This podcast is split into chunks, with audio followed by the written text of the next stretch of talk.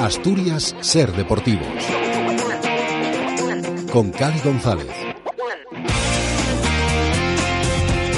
Hola, ¿qué tal? Muy buenas tardes. Bienvenidos a Asturias Ser Deportivos. Bienvenidos a este martes 28 de marzo. Martes, día de tertulia, como es habitual aquí en Radio Asturias, para hablar del Real Oviedo. Mucho que comentar, un Real Oviedo que sigue ganando a rivales importantes de la parte alta de la clasificación. Este fin de semana, uno más, como saben, venció 2-0 al Girona en la fiesta del 91 aniversario y se pone a solo un punto del tercer puesto, que ahora mismo ocupa el Cádiz, y está a 9 del ascenso directo. A 9 puntos del ascenso directo quedan 33 puntos por disputarse. Por eso también hoy preguntamos en las redes sociales si creen que el ascenso directo es posible. Hemos hecho una encuesta en nuestra cuenta de Twitter, arroba aserdeportivos. Pueden seguir votando, luego leeremos el resultado, pero preguntamos si el ascenso directo creen que es posible. 11 encuentros por disputarse y el Real Oviedo está a 9 puntos del Girona, que precisamente es el equipo que marca ese ascenso directo. Hoy en la tertulia estaremos con nuestros colaboradores habituales, con Pedro Luis González, Manolo Ruiz, Martín Gago y también con el colaborador de la Nueva España, Roberto Bayón.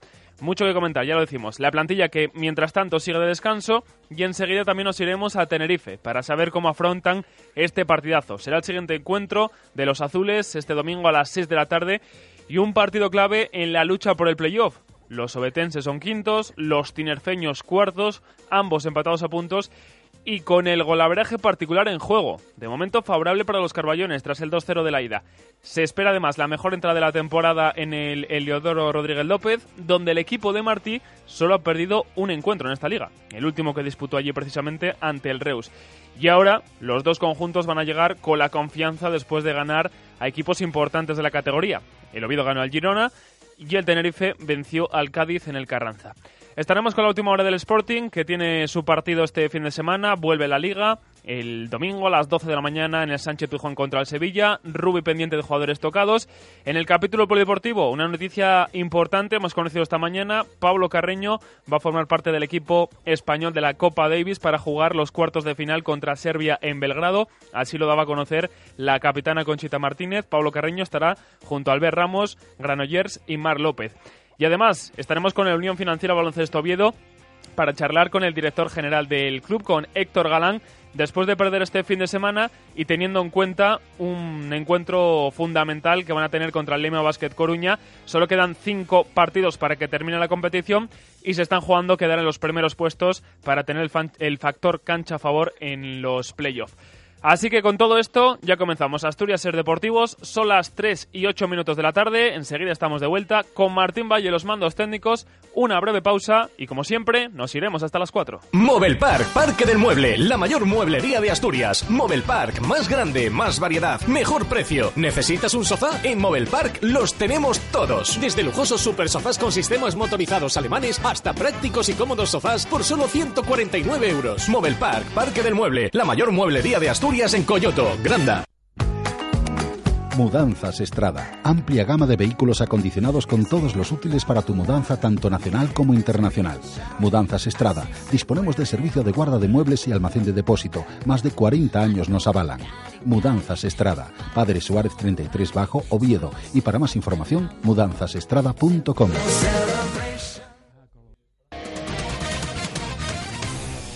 Bueno, pues el Real Oviedo que tiene descanso, lo tuvo ayer, también hoy, mañana el primer entrenamiento de la semana, según el plan del club se ejercitarán miércoles, jueves, viernes y sábado. Y estas dos últimas sesiones van a ser a puerta cerrada. Ya entramos en la recta final de liga. El Oviedo quiere afrontar los últimos 10 partidos afianzado en esos puestos de playoff. Ahora mismo quedan 11 encuentros y son quintos, empatados con el cuarto, que es el Tenerife, su próximo rival. La, la, plantilla por eso es consciente de la importancia que tiene este partido. Es verdad que fuera de casa no estamos viendo la mejor versión del equipo, ni mucho menos, pero ahora ya pocos tropiezos admiten si quieren disputar el playoff. Choque que va a ser el domingo a las 6 de la tarde en el Eleodoro Rodríguez López. Desde las 5 y media lo contaremos en el Carrusel Deportivo de Radio Asturias. Partido que va a estar dirigido por el colegiado gallego David Pérez Payás. Fernando Hierro no podrá contar con Borja Domínguez por sanción y hay que estar pendientes. Mañana lo estaremos eh, para saber si se pueden ejercitar Saúl Berjón y Oscar Gil, que se perdieron los últimos choques. El último en el caso de Saúl y los dos últimos en el caso de Oscar Gil por lesión. ¿Y cuál es la última hora de este Tenerife? Pues nos la cuenta ya mismo nuestro compañero Manoj Daswani desde allí mismo. Buenas tardes, Manoj, cuéntanos. buenas tardes, Cali. El Club Deportivo Tenerife descansa hoy, va a volver al trabajo mañana miércoles. Lo cierto es que le ha dado dos días de margen José Luis Martí a los suyos porque, bueno, cumplieron y además de sobra en el Ramón de Carranza. En una auténtica final contra un rival directo dieron la cara, fueron mucho mejores que el conjunto de Álvaro Cervera, al que conocíamos y conocemos de sobra aquí en la isla. Bueno, un enfrentamiento en el que se medían dos viejos conocidos, eh, Cervera y Martí ganó la partida el técnico balear del Club Deportivo Tenerife, marcó a Matt después de un pase antológico de Aitor Sanz, de un jugador del, de un jugador del madrileño que vuelve a estar otra vez en el centro del foco porque se enfrenta al Real Oviedo, del que fue capitán. Para esta semana, el Tenerife puede perder a Loñigue, se ha presentado alegaciones ante el Comité de Competición y prueba videográfica para intentar evitar una sanción que sería una mala noticia, muy mala noticia para José Luis Martí, y lo mismo ocurre con Germán, está sancionado también, así que va a tener que remodelar la defensa y el ataque, eh, Martí que recupera en cambio al Choco Lozano. Se espera entradón en el Rodríguez López, ambiente de lujo, en torno a 18.000, 19.000 espectadores, posiblemente la mejor entrada de la temporada porque la isla está volcada, vuelve a creer en el ascenso como una opción real, se ve inalcanzable al Girona ya, pero el Tenerife está en una buena dinámica, solo ha perdido un partido en casa en el estadio eh, de la calle San Sebastián, en el estadio Rodríguez López y quiere hacer un fortín eh, porque solo le quedan cinco partidos en casa de su estadio. Así que entradón, eh, bajas también y muchos ingredientes para que se vea un partido grande en el estadio este domingo por la tarde. Bueno, pues de ese partido, muchas gracias Manoj. luego hablaremos de ese encuentro, también mirando a ese partidazo que viviremos el domingo. Y hablando de buenos partidos, hoy hemos conocido un nuevo horario. El Oviedo se va a medir al Huesca en el Tartiere de viernes. Segundo viernes que va a jugar esta temporada. Viernes 21 de abril a las 8 de la tarde. Ese partido en el Carlos Tartiere contra el Huesca. El Huesca que ahora mismo está a tres puntos del Oviedo. Y vamos a ver cómo llegan a ese encuentro los dos conjuntos. Pero teniendo en cuenta que incluso el golaveraje particular está muy complicado. El Huesca venció 4-0 en el Alcoraz al Oviedo y ese encuentro, repetimos, viernes 21 de abril en el Tartiere a las 8 de la tarde. Jornada 35 sería. Por cierto, desde esta tarde se van a poner en marcha, o se va a poner en marcha, la subasta solidaria de las camisetas utilizadas por los jugadores en la victoria del pasado sábado ante el Girona, esas camisetas conmemorativas por los 91 años de historia de la entidad. Y a última hora de la tarde de hoy, en torno a las 8, arrancará ya en eBay la subasta de las equipaciones especiales con dorsal y nombre de los 25 jugadores del primer equipo. La subasta estará disponible durante una semana y el próximo martes se va a cerrar con los fondos recaudados destinados a la Asociación Galván de ayuda a familias con niños con cáncer. Y una última noticia de Real Oviedo, el canterano Iván Serrano ha sido convocado con la selección española sub-16 para los entrenamientos que se van a llevar a cabo del próximo 3 al 5 de abril en la Ciudad Deportiva de Las Rozas en Madrid. Dejamos hablar del Real Oviedo y nos vamos hasta la cadena Ser en Gijón para saber la última hora del Sporting, que lo dicho, juega este domingo contra el Sevilla en el Sánchez Pizjuán. Ser Gijón, Guillermo Maese, buenas tardes. ¿Qué tal, Cali? Muy buenas. Se le acumulan los problemas a Rubi, el entrenador del Sporting, porque a la lista de bajas de Amorevieta, Borja Viguera y Víctor Rodríguez, hoy se ha unido la de Moy Gómez. Se ha retirado de los entrenamientos por un fuerte golpe en su tobillo derecho, o sea que hay que esperar toda la semana para ver cómo evolucionan los lesionados de cara al partido de este fin de semana, el domingo a las 12 en el Sánchez Pizjuán frente al Sevilla. Por rueda de prensa ha pasado Nacho Cases, experto casi casi ya en estas situaciones de vivir con el agua al cuello. Dice que no se fía de la racha de los de San Paoli, que sí es cierto que no están en su mejor momento de la temporada, pero advierte que tienen mucha, pero que mucha, mucha clase arriba. Suele, suelen tener siempre algún partido que rompen esa racha porque son equipos grandes y al final calidad técnica individual es, es muy grande y cuando rompen la racha, bueno, suelen ser partidos muy buenos, ¿no? Pero sí que es cierto que, que bueno, que no están ahora teniendo los resultados que desean y, ahí sí que tenemos que, meterles mano e intentar realizar cosas que han hecho los demás equipos, no partiendo de una base que somos nosotros, que, que, repito, yo creo que últimamente lo estamos haciendo bastante bien. Bueno, veremos entonces cómo evolucionan los lesionados para el partido contra el Sevilla, que por cierto ha entrenado hoy ya por primera vez después del parón de selecciones. Adiós. ¿Quieres saber cuáles son los proyectos de tu ayuntamiento para este año? ¿Quieres plantear tus propias preguntas e ideas a tus representantes municipales? Participa en la caravana presupuestaria de Oviedo. Próxima reunión hoy martes 28 a las 7 de la tarde en el Centro Social de Trubia. Ayuntamiento de Oviedo. ¿Te gusta la gastronomía? Astur Paladea, Salón Gastronómico de la Buena Mesa del 1 al 3 de abril en el Palacio de Congresos de Oviedo. Show Cooking con los mejores chefs. degustación de productos, catas de vino, de cerveza, de queso, coctelería, pastelería, Asturpaladea. Ven a visitarnos, te esperamos. Entrada gratuita. Más información en Facebook y en asturpaladea.com. Organiza Ayuntamiento de Oviedo. En Desguaces Oviedo homologamos todo tipo de vehículos, 4x4, furgonetas, vehículos industriales, vehículos históricos de competición, de importación. En Desguaces Oviedo si no queda satisfecho le devolvemos el dinero. Nuestro compromiso es la satisfacción de nuestros clientes. Desguaces Oviedo, en la carretera de Santander sin número Gran Asiero, teléfono 985 79 20 87, desguacesoviedo.com. ¿Quieres instalar o reparar tu antena individual o colectiva, terrestre o vía satélite? Mundi Electric. ¿Quieres instalar o reparar tu portero automático o videoportero de tu comunidad o vivienda? Mundi Electric. Mundi Electric. Instalaciones de telecomunicaciones e instalaciones eléctricas desde 1988. Para el portón de tu garaje, mando a distancia, barrera de parking o todo tipo de automatismos. Cualquier tipo de instalación o reparación, no tengas duda. Mundi Electric. En calle Albéniz 29, 985 29 49 21. 3 y 16 minutos de la tarde, antes de ir con nuestra tertulia del Real Oviedo, una llamada que tenemos pendiente. Abrimos el capítulo polideportivo porque tenemos protagonista al otro lado del teléfono.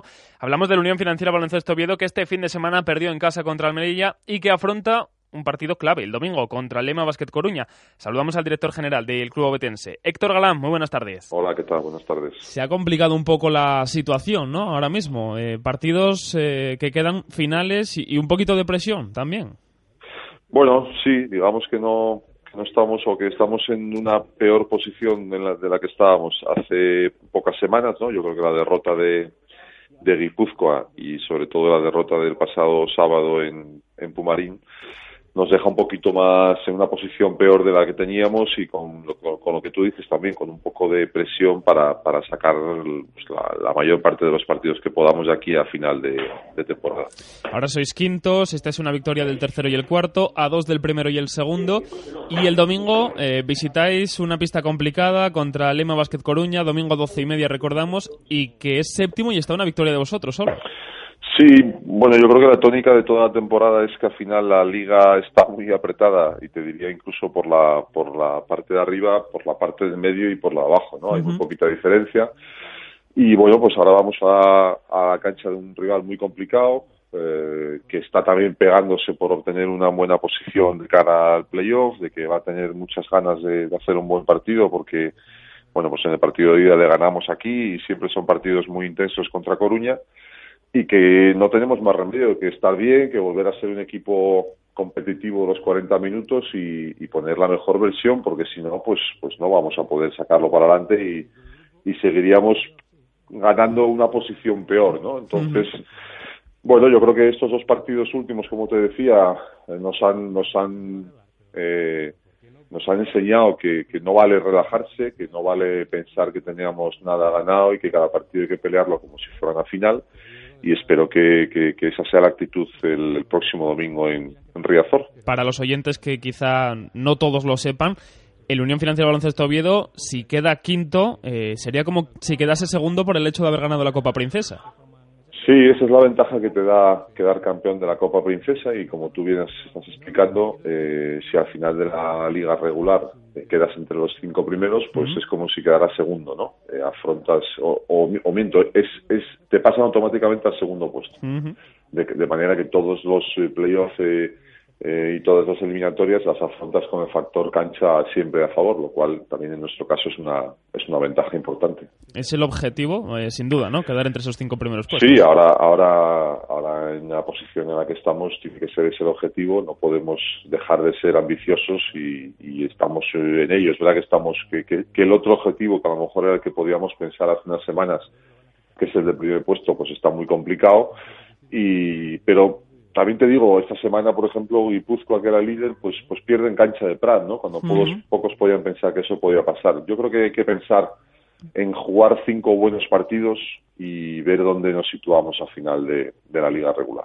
Estaba mirando yo también el calendario, puede invitar al optimismo, luego claro, hay que cumplirlo, cada uno se está jugando sus cosas, eh, sea por la parte baja o por la parte alta, pero lo que sí es verdad es que os enfrentáis las cinco próximas jornadas, que son las que quedan, a equipos que están por detrás de vosotros.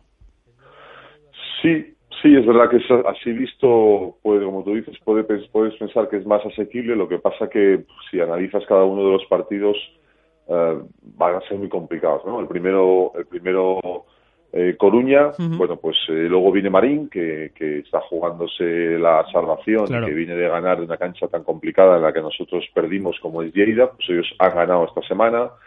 Eh, vamos a Palma, que viene de ganar de uno en cancha de Palencia.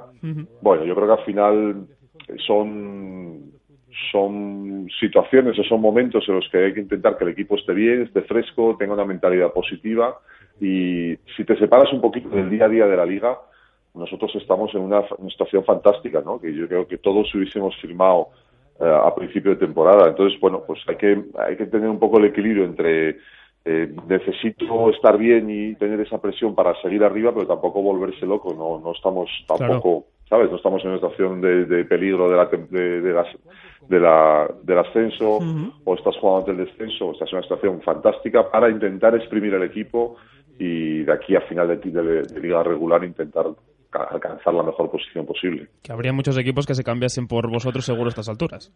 Bueno, sí, sobre todo la parte de abajo, que yo creo que es un poco la más la, peor de las situaciones, ¿no? El estar jugando ante la salvación, pues son partidos muy muy dramáticos, muy ahí sí que hay mucha tensión y nosotros afortunadamente estás jugando por los puestos de arriba y eso eso siempre es agradable, ¿no? Y a todo esto, ¿cómo está el equipo, Héctor, después de este pequeño bache? ¿Cómo afronta este último tramo ya?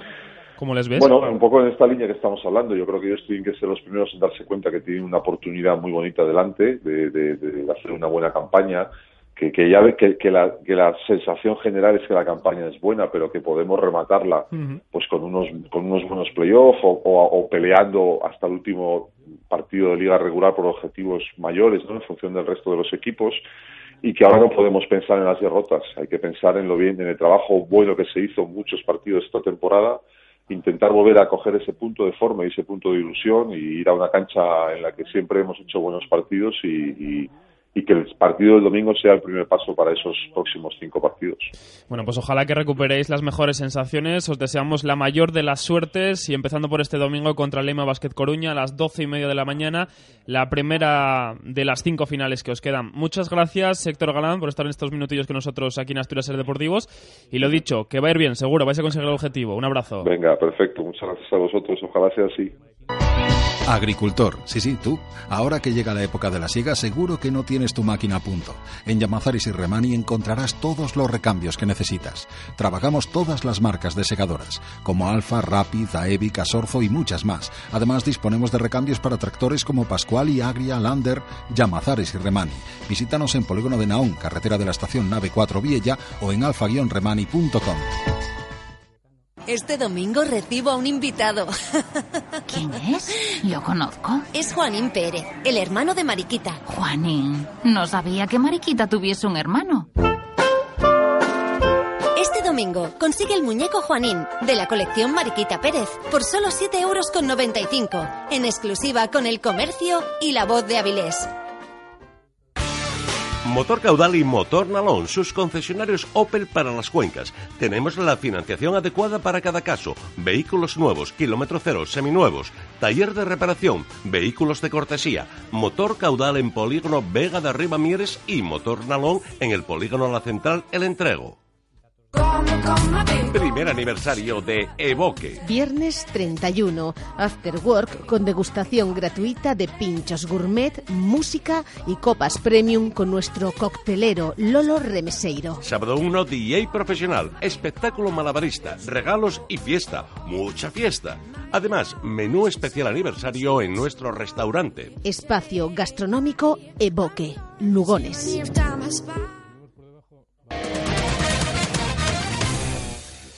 Ya estamos de vuelta aquí en Asturias Ser Deportivos. Ahora sí, tiempo de tertulia hasta las 4 de la tarde para hablar de este Real Oviedo que ha vuelto a ganar en el Carlos Tartiere todos los partidos en este 2017 en el Municipal Obetense los cuenta por victorias, esta vez 2-0 al Girona con el doblete de Toché y puso así la guinda al pastel a una fiesta que empezó desde las 12 de la mañana, que siguió durante todo el día en el parking del Carlos Tartiere la fiesta de los 91 años de historia de la entidad. Próximo partido, domingo a las 6 de la tarde contra el Tenerife, otro partidazo del que también hablaremos. Antes, comentar lo que sucedió este fin de semana con nuestros tertulianos en el día de hoy, con el colaborador de la Nueva España, con Roberto Bayón, Pedro Luis González, Manuel Ruiz y Martín Gago. Roberto, empezó por ti, ¿qué tal? Muy buenas tardes. Buenas tardes, Cali. Buen partido que vimos del Oviedo, siendo práctico, eso sí, hubo que sufrirlo, ¿eh? Bueno, es el partido prototípico que a mí me gusta del Oviedo, un partido igualado, porque el Oviedo nunca te lleva, nunca arrasa a los rivales, un partido igualado ataque y defensa, oportunidades en las dos áreas y que defina la calidad. Y como la calidad delante y en las áreas las tiene el Oviedo normalmente, normalmente sobre otros equipos, pues en esta ocasión eh, salió cara. También podría haber salido Cruz, ¿eh? que Juan Carlos Mm. tuvo mucho que ver en el resultado. Lo comentaremos también porque fue un buen partido de Juan Carlos. Intervenciones fundamentales. Pedro Luis González, muy buenas. Hola, muy buenas tardes. Ahí está Toché, una vez más, dando los tres puntos al Oviedo, con un doblete que, por cierto, se le da bien los cumpleaños. ¿eh? En la temporada pasada, otro doblete en la victoria ante la Ponferradina. Y igual de esta forma, contra el Girona. Bien, fenomenal, pues que siga la fiesta, si es cuestión de, de fiesta, ¿no? Todos los días cumpleaños. Yo creo que el, el Real Oviedo lleva una dinámica muy positiva en casa durante eh, todo, todo el año y, y- y creo que es un poco la confirmación, la continuidad. El hecho de que sea capaz de superar a todos los rivales de la categoría, independientemente de la posición que ocupen en la tabla, es eh, importante. Eh, seguramente cualquier técnico desearíamos que eh, la clasificación de la regularidad basarla en los partidos de casa y sacar algo fuera y ahí el Oviedo está cumpliendo a la perfección ¿no? Eh, buen partido buen rival y, una fiesta para disfrutar los aficionados pero se ha quedado en pasado ya Eh, tenemos que que dar un pasito adelante, mirar a, a la isla, el tesoro de la isla yo creo que es eh, sumamente eh, goloso para intentar sacar tres puntos que van a reafirmar de alguna manera el- la racha positiva del Oviedo. Hombre, sería un paso de gigante, ¿no? Manuel Ruiz, buenas tardes. Hola, buenas tardes. Paso enorme, poder ganar allí. Hombre, ganar en Tenerife sería un paso adelante importante, importante por, por todo, por dejar al Tenerife muy tocado, eh, ponernos tres puntos por delante, ganarle el golaveraje, eh, o sea, es, es- sería una postura de, de, de afrontar los siguientes partidos ya con, no, no con, con euforia, porque en esta segunda división euforia hay poca, te da po- poco tiempo, Sí, salvo relativa. los dos primeros que, que se pueden permitir, el Girona se puede permitir el lujo de perder dos partidos seguidos y todavía tener ese colchón de puntos con los que le siguen, pues, pues por eso, esos son los únicos que tienen es- esa licencia. Y en cuanto al partido del domingo, pues hicimos honor a una de las tres palabras que definen al Oviedo de orgullo, valor y garra. Yo, para mí, yo lo que más destaco es la, garra. Independientemente de que hayamos ganado, eh, con detalles importantes de, de jugadores importantes que tiene el Real Oviedo y a un grandísimo equipo como es el Girona que nos lo puso di- dificilísimo y que en, en esas condiciones gusta perder porque tú eres aficionado del Girona y aunque te haya sentado muy mal haber perdido en Oviedo pero es que el Girona lo dio todo, hizo, hizo muchísimo de su parte para poder sacar tres puntos y se fue con 2-0, que hacía un año y pico que, que no perdía por dos goles de diferencia que, que eso dice mucho. Y oye, tuvimos esa fortuna de, de meter dos goles, de, de- de no encajar, de tener esa suerte de en los momentos decisivos estar los jugadores bien puestos y, y atajar al contrario. Y, y eso, lo que más destaco es la, lo que decía antes, la garra. Esa garra que, que ponen a veces los equipos con un campo en unas condiciones que, que daba lugar a ello, eh, con un juego resbaladizo que, que te, te daba opciones de ir al suelo y desplegar esa, esa potencia que a veces usas para, para doblegar al contrario y que el domingo demostramos que, el sábado demostramos que estábamos ahí con esa garra para doblegar a un grandísimo equipo. Ya. Claro, la confianza, Martín Gao, buenas tardes. ¿Qué tal? Muy buenas. Digo, la confianza que da al equipo ganar una vez más en el Tartiere y contra otro rival de la parte alta. Hombre, pues está claro que ganar en, en el Tartiere pues refuerza esa confianza además con, con la gente y la fiesta y sobre todo teniendo en cuenta que ganas a- al segundo clasificado que es el, es el máximo goleador de la categoría, era el segundo mejor visitante, un, equipazo que además tiene todavía muchísimo colchón para ascender todavía incluso directo y por la forma en que se ha ido, sobre todo porque se mostró un equipo bastante sólido, aunque sí que es verdad que Juan Carlos sostuvo la ventaja del Oviedo en la segunda parte y salvó de, de que se pusiera por delante el Girona en la primera. Y yo sobre el partido, pues hombre, yo creo que ganó el encuentro el que mejor supo llevar el césped en este caso, porque yo creo que en la primera parte el Girona tuvo un par de ocasiones buenas que sacó Juan Carlos en esa parte del campo que se podía atacar, ese fondo norte en el que está Simakiari, y lo vieron en, esa primera parte, no, no pudo tener jugadas más que nada porque, porque muchas veces el balón se quedaba parado, y, es verdad. Y luego en la segunda parte, cuando la cosa fue al revés, el Oviedo sí que pudo jugar un poco más vertical y tuvo la de Toche incluso, que quizá en la primera parte pues habría sido diferente, y la fortuna en ese remate de cabeza que no logra sacar el portero en el primer gol. La importancia de Juan Carlos y la importancia de empezar el segundo tiempo con gol. Yo creo que eso también afectó y mucho al Girona y que fueron seguidos los dos. Sí, la salida a la segunda parte y bueno, si igual que nos pasa a nosotros, que cada vez que nos meten un gol eh, parece que se nos cae el mundo encima, pues al revés también ocurre. Eh, al, Girona le llegó el gol de Toche en la primera jugada de la segunda parte y se le cayó el mundo encima. No reaccionó, le cayó el segundo y luego con el paso de los minutos poco a poco sí que empezó a reaccionar, pero con un 2-0 ya es prácticamente imposible.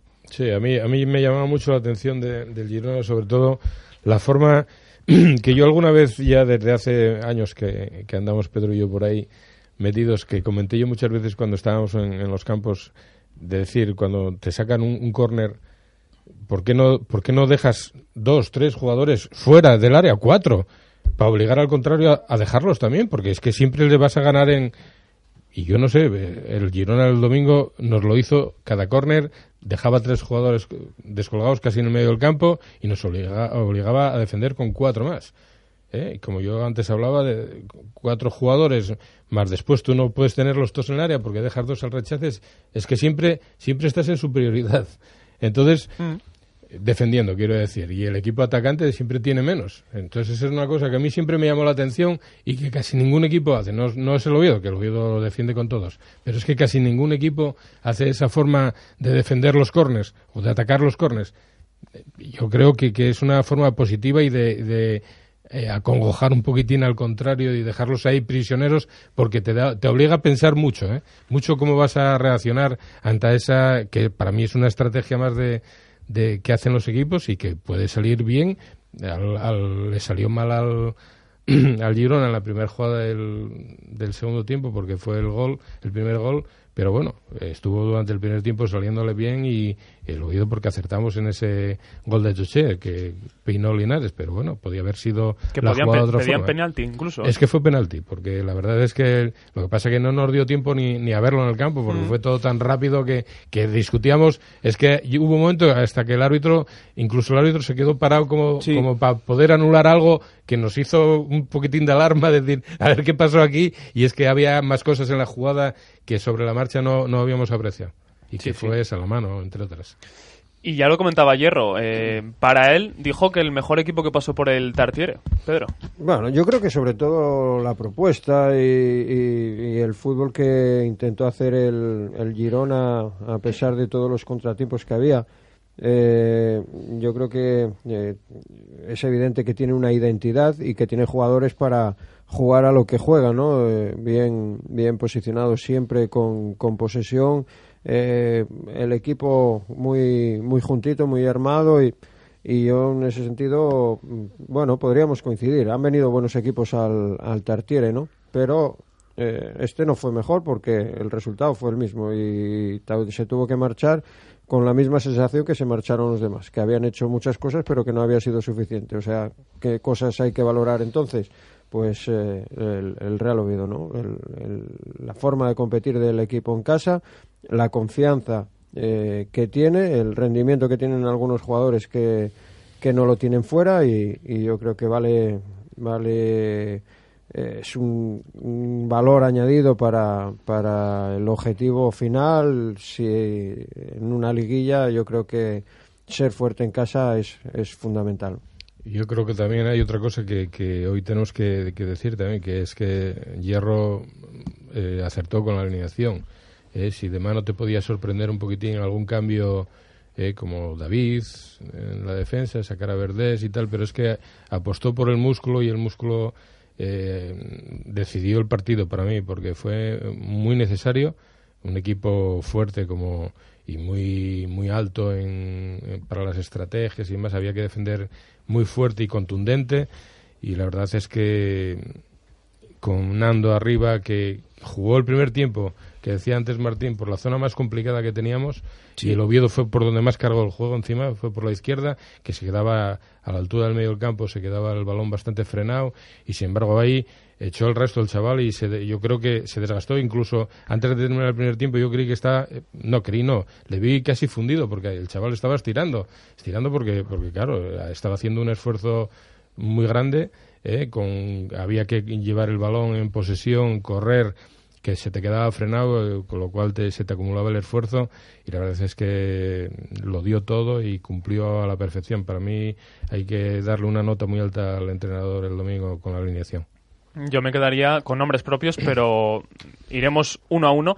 Ahora que mencionas a Nando, hay que destacarlo, ¿eh? ¿eh? Llevaba tiempo sin jugar y quizá no recordó al Nando del principio de temporada, que es importante también recuperarle. Sobre todo porque en, esa primera parte la sensación que dio era de que recuperaba esa, esa, posibilidad de desborde por banda rápido, que era lo que dio al principio de temporada y que incluso marcó un muy buen gol en el inicio de liga. Y esa verticalidad que te daba Nando. Lo que pasa que es lo que comentaba Manolo, que, que era muy complicado que le salieran las cosas, principalmente por el césped, porque además de parar mucho la pelota, la cargaba. Y cuando intentaba hacer un 2 para 1 con, con Cristian en ese lado o se asociaba a Linares era prácticamente imposible. Pero sí que es verdad que por lo menos quizá en otro contexto y si fuera fuera de casa pues habría sido diferente y habría dado el brazo torcer, pero es que veías que lo intentaba, que intentaba marcharse y que le costaba porque por el césped, pero porque realmente condiciones sí que tenía y es que además es lo que comentabas, que, que jugar bien teniendo en cuenta quién estaba jugando ahí, que era Berjón, que lo estaba haciendo muy bien, tampoco era fácil y más teniendo en cuenta que, que incluso antes que él había jugado Carlitos la semana anterior. Claro, es que Nando es un perfil diferente a los otros extremos. Eh, si Susaeta y Berjón son más posicionales, por así decirlo, al Oviedo le viene bien esa chispa arriba, esa velocidad, siempre y cuando Nando rinda al nivel que debe hacerlo, pero esa velocidad, esa profundidad, el Oviedo la tiene con pocos jugadores. Eh, Toche quizás más estático, Michu también, eh, Linares se mueve un poco más, pero eh, tampoco hay que destacarlo en ese aspecto tanto. Y lo decía anteriormente, Susaita y Berjón se van más para adentro que actuar como extremos. Bueno, yo, uno de los protagonistas del partido, yo creo que fue Fernando Hierro, porque si escuchas la entrevista que hubo antes de empezar el partido, el directamente, que no suele ser habitual. Atacar por fuera, decía. Sí, atacar directamente. La táctica de hoy es atacar por fuera. Y fue pitar el, el árbitro y empezó Cristian a doblar a Nando, Nando a jugarse en individual, por la otra banda algo menos, pero sí. decirte. Entonces, es un partido que son gratificantes para el entrenador, porque tú eh, planteas algo y se cumple sobre el césped y encima con éxito, cosa que no es muy habitual porque muchos de los entrenadores se plantean cosas que luego no ocurren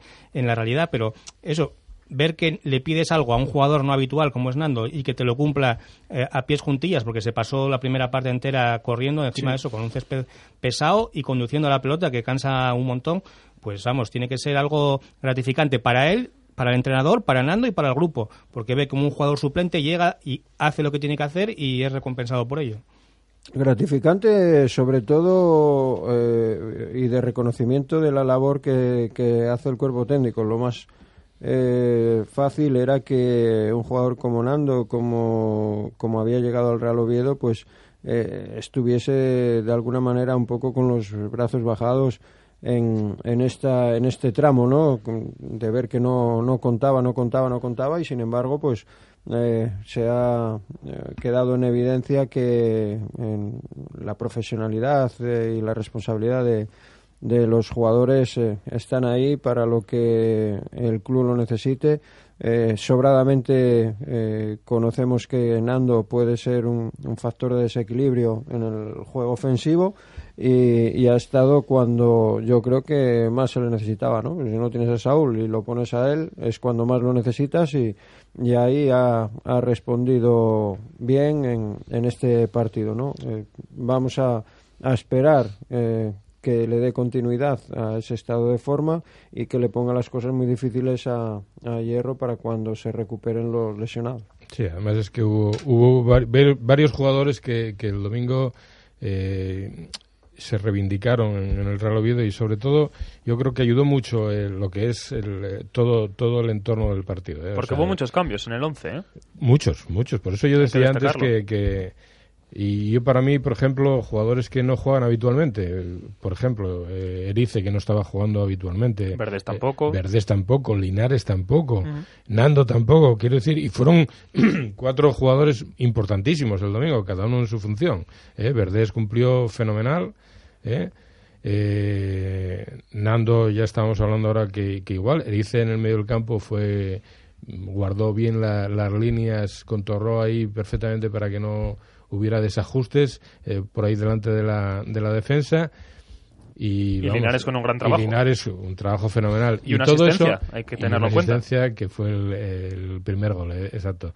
Pero bueno, aparte de eso, lo que yo decía al principio de la garra es que el campo daba lugar a que te hicieses ese doble esfuerzo y que cara a la galería influye mucho, ¿eh? influye para que la gente se vuelque más. Fueron hubo jugadores que, Susaeta, al mismo, yo recuerdo una jugada eh, a unos 30 metros del área contraria que Susaeta corrió así en diagonal como unos 20 metros y fue al suelo y luego fue otros 20 eh, arrastrando el culo, es verdad. Y co- cosa no habitual de Susaeta, que haga una entrada de esas que favorece el terreno del juego, la, la vistosidad esa, y todo eso la grada la mete para que, Mm. que apoye, apoye más y, y vea que, que se está dando el todo en el campo. Y yo creo que eso influye y para que todo el mundo esté ahí con- en los 90 minutos empujando y ayudando al equipo, que era lo que necesitaba.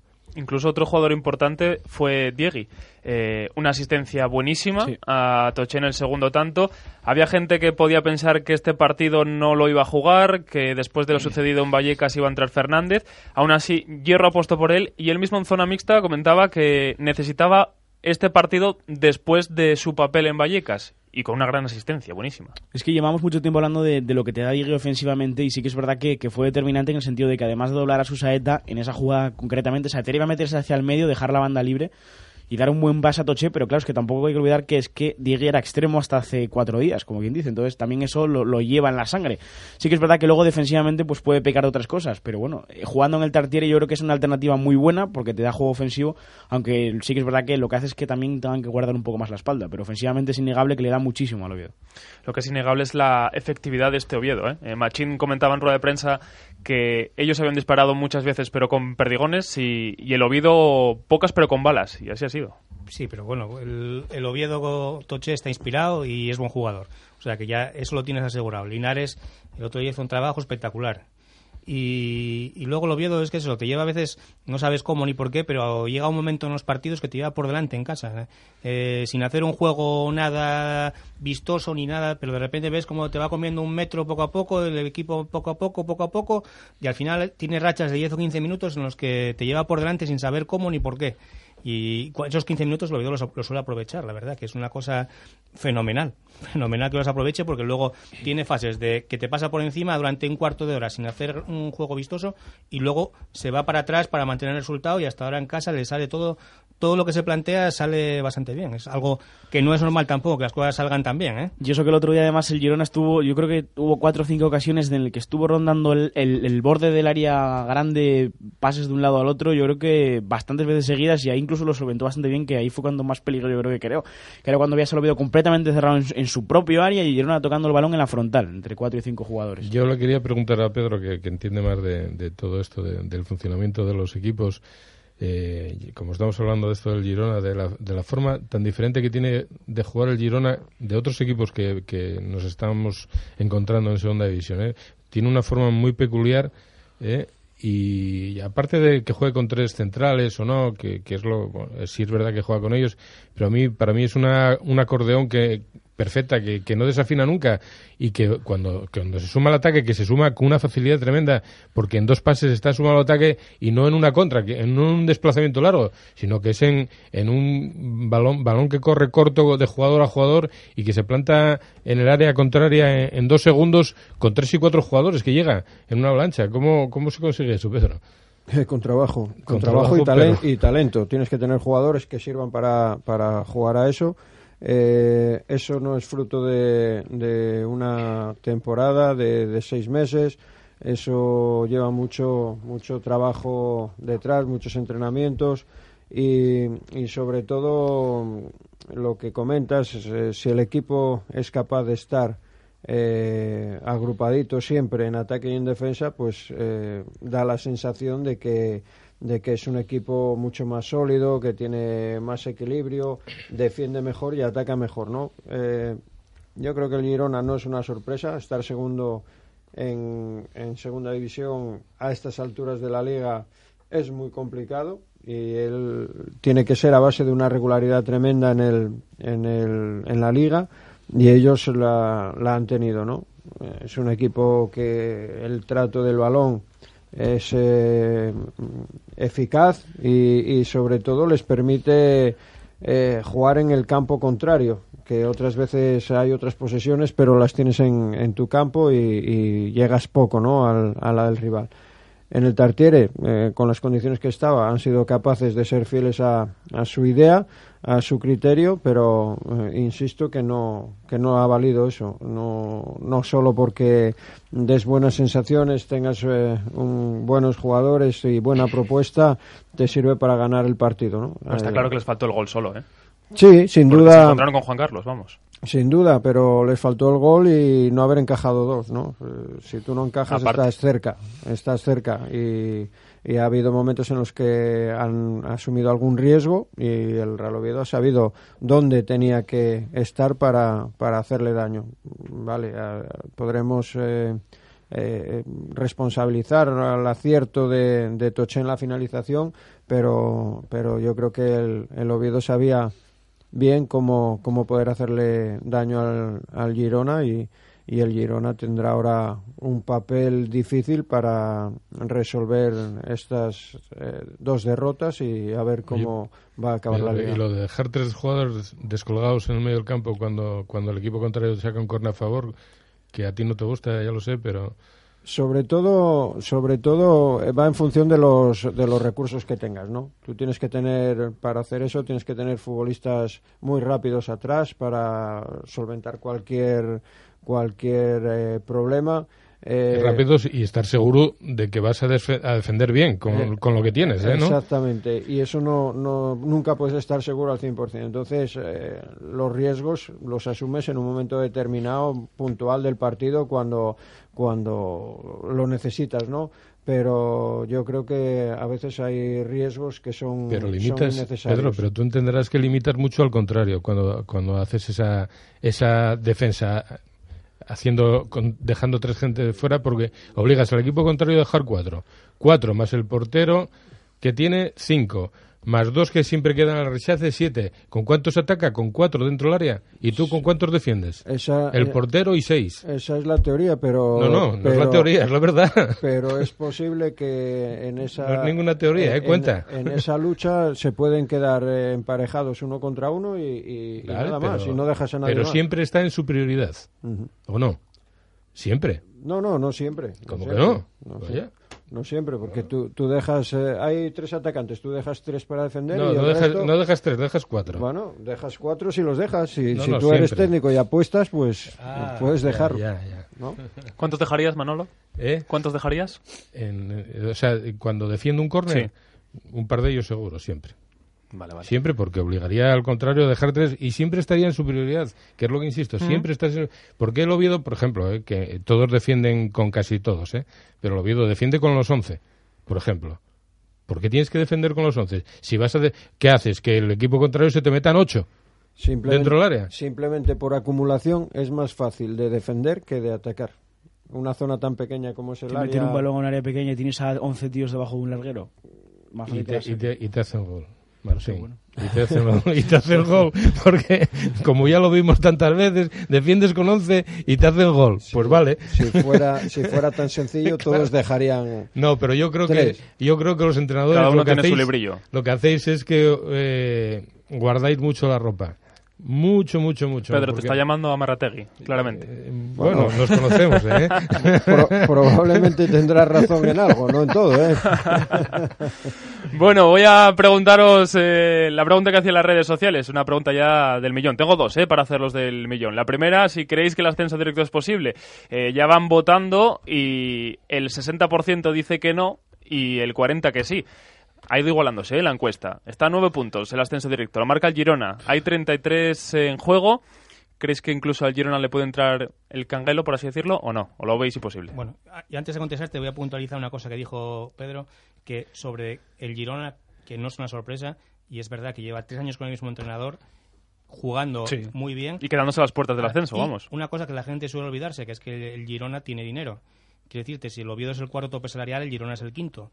Y es, es filial del Manchester City que le cede jugadores gratuitamente. Quiero decirte que no es, no es la gente muchas veces cuando opina sobre si el Oviedo va a poder remontar, dice, bueno, es que es un equipín que igual al final deshincha. No, es un, equipo- un equipo que tiene tanto dinero como el Oviedo, con jugadores muy asentados en la categoría y tal. Y bueno, sobre la pregunta que me dices tú, pues evidentemente por definición de posible, pues sí, es posible. A ti que te gustan los datos, Es son posi- posibles. Es, po- es posible y bueno, depende del Girona, no va a depender de...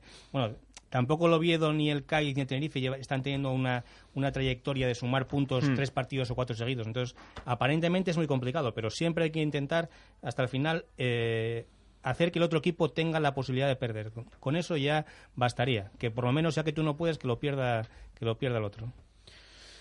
Hombre, eh, posible es por puntos, pero yo lo veo imposible.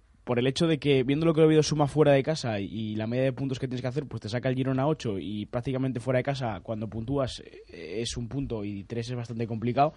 Pues, hombre, recortarle y además tener la suficientemente ventaja como para ganarle a él y al Cádiz y entrar en, en ese ascenso directo lo veo complicado, pero más que nada por la línea fuera de casa, porque yo no tengo, no tengo duda de que el Oviedo en casa pues probablemente gane los que le quedan o, o casi todos los que le quedan, pero fuera es más, más complicado. Yo viendo lo que las estadísticas que Y que tienes que ir a Tenerife y tienes que ir a jugar contra el Levante también. Sí, pero yo más que nada es, o sea, siguiendo la, la línea de, de la gente que analiza bien los temas de, de datos y viendo lo- la trayectoria, lo que hay que hacer para, para ascender directo, que hay que hacer más de 70 puntos, es que tenemos que hacer eso, un pleno de, de casi, porque tenemos que ganar 11 partidos de 12.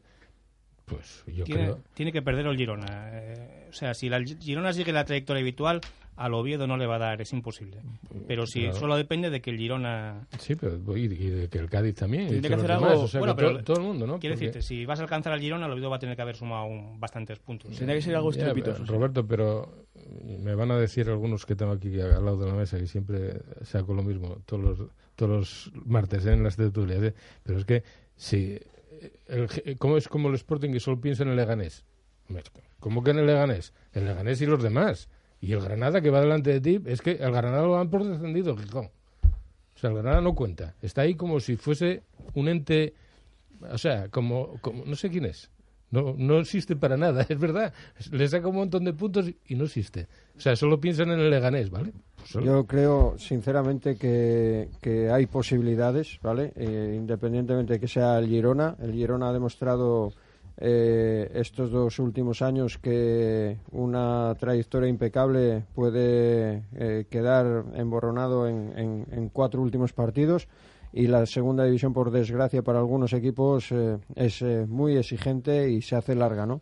Y es mm, poco probable, mm, no lo sé en, en qué porcentaje de posibilidades podríamos estar hablando, pero que sí que hay opciones si el Real Oviedo es capaz de mejorar sus prestaciones fuera de casa, es, eh, es eh, muy evidente. Ahora, también digo que creo que tanto Girona como Levante no van a seguir la línea que están haciendo ahora de puntos, más que nada porque cuando entremos en las últimas 8 o 7 jornadas, los equipos de abajo ya la, eso, la cosa es muy diferente y, y entonces están acostumbrados a, a ganar bastante fuera de casa, pero esa línea yo creo que va a cambiar mucho y es la que están haciendo Oviedo, Cádiz, Tenerife, Ya, una línea más normal. Pero también. Martín, la pro- con la, la Que proyección sí, que sí, que antes de los puntos que, que hablábamos, eh, son 74 para subir directos, el, el Levante tiene 69 con 5 el Levante, evidentemente, con está cinco fuera ya. puntos, está en primera división. No, pero bueno. Quiero decir que ya está. O sea, eh, Sí, los haga está. incluso o no los haga porque, porque está. No va a llegar ninguno, salvo el Girona a 69, estoy convencido. Sí, totalmente de Los demás van a- vamos a quedar, pues eso, en 60 y algo.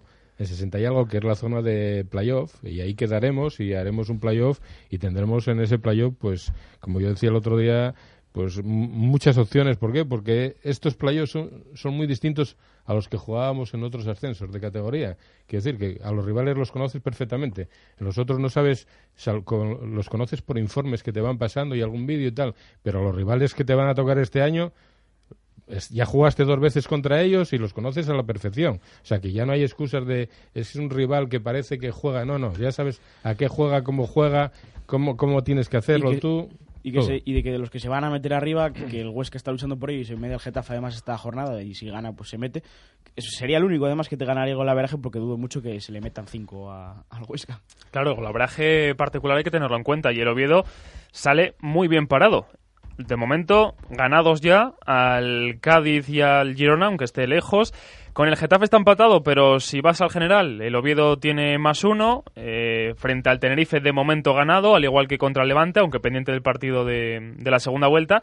Y como decía Martín, ya frente al Huesca, pues es muy complicado. Pero bueno, quién sabe si puede ser eso importante. El Oviedo se marca como objetivo llegar a ese tercer puesto que puede dar esa ventaja en el playoff. Está a un punto de él y ahora vuelves a salir lejos del Carlos Tartiere, que va a ser un partido casi casi, no voy a decir una final, pero un partido crucial en esa lucha por el playoff, como decía, con el golabraje particular en juego, que si el Oviedo, por ejemplo, empata, superaría el Tenerife la clasificación, que ahora mismo no es así, y además va a haber un entradón, por cierto. Se espera la mejor entrada de la temporada allí. Sí, yo, yo vamos a ver, es un partido importante el domingo, muy importante. ¿eh? Jugamos contra un rival que lleva los mismos puntos que nosotros y nos estamos jugando ahí los dos las opciones.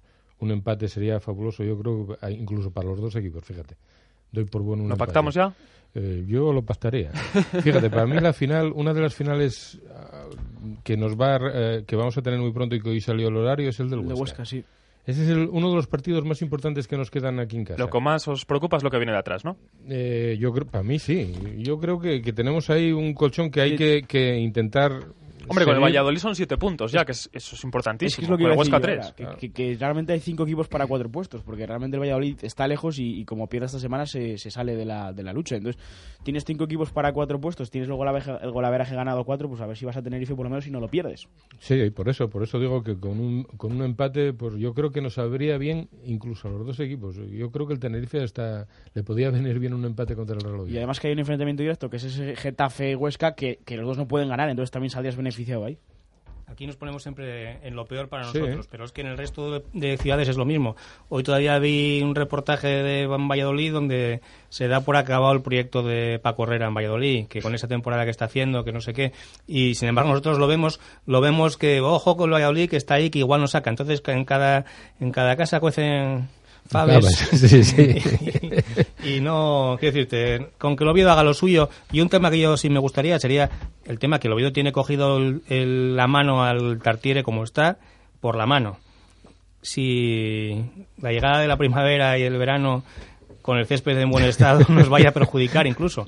Igual hay que volver al manguerazo antiguo. Pues igual. Oye, el, Pablo Machín antes del partido estaba pensando en cambiar un poco la alineación por el estado del césped. Pues, oye, nosotros lo tenemos cogido por la mano. Que te coste que, Hierro también cambió la alineación por el estado del césped. ¿eh? Pero bueno, él la conoce de memoria ya. Sí, sí, pero quiero decir que también ¿eh? se vio obligado. Quiero decir que, que sabía que iba a haber un esfuerzo mayor y también sacó, pues eso, más, más músculo para poder hacer bien ese esfuerzo, porque si no, ahí nos quedábamos. Y a pesar del estado del terreno de juego, el Girona hizo su apuesta y jugó a lo que juega siempre, y el Real Oviedo jugó a lo que juega siempre. O sea que yo no creo que eh, vaya a influir para nada el hecho de que mejor, entre comillas, que no lo va a hacer sustancialmente el, estado del campo. Sí que mejorará un poco de aspecto, pero el, fondo lo de siempre. ¿no? Entonces, yo en ese sentido no tengo duda y confío plenamente en que el, si el Real Oviedo es capaz de mejorar las prestaciones fuera, puede tener opciones a, a, ese segundo puesto. Ojo ahí, ¿eh? La pregunta otra que me quedaba del millón es por qué el cambio de fuera al Tartiere. Los resultados, sobre todo. ¿Efectividad pura y dura, creéis, o que hay algo más? No, yo creo que es más también eh, confianza, estado de jugadores, eh, competitividad.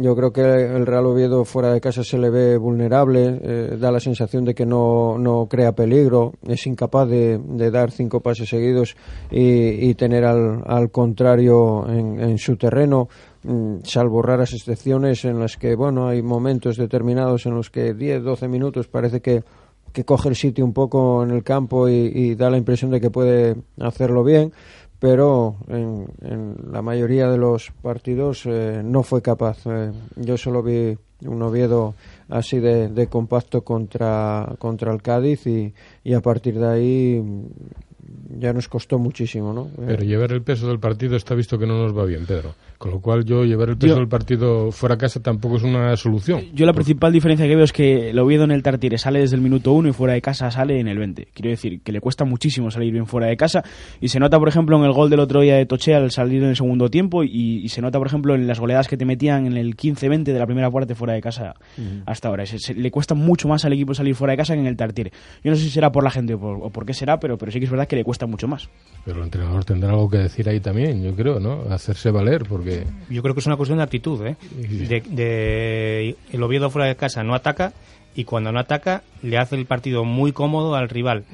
Recupera rápido y está, se pasa todo el partido atacando hasta que acaba metiendo gol por insistencia. Y en casa es un toma y daca que al Oviedo eso siempre Le el toma y daca le sí. favorece. En Vallecas, en el minuto 85, quizá vimos la única oportunidad del Oviedo, en las botas de Pereira, y en Soria, parecido al borde del final con la de Michu. Vamos Sí. a ver si en Tenerife hay mejores resultados. Domingo a las 6 de la tarde será ese partido y desde las 5 y media lo contaremos aquí en esta casa, en Radio Asturias.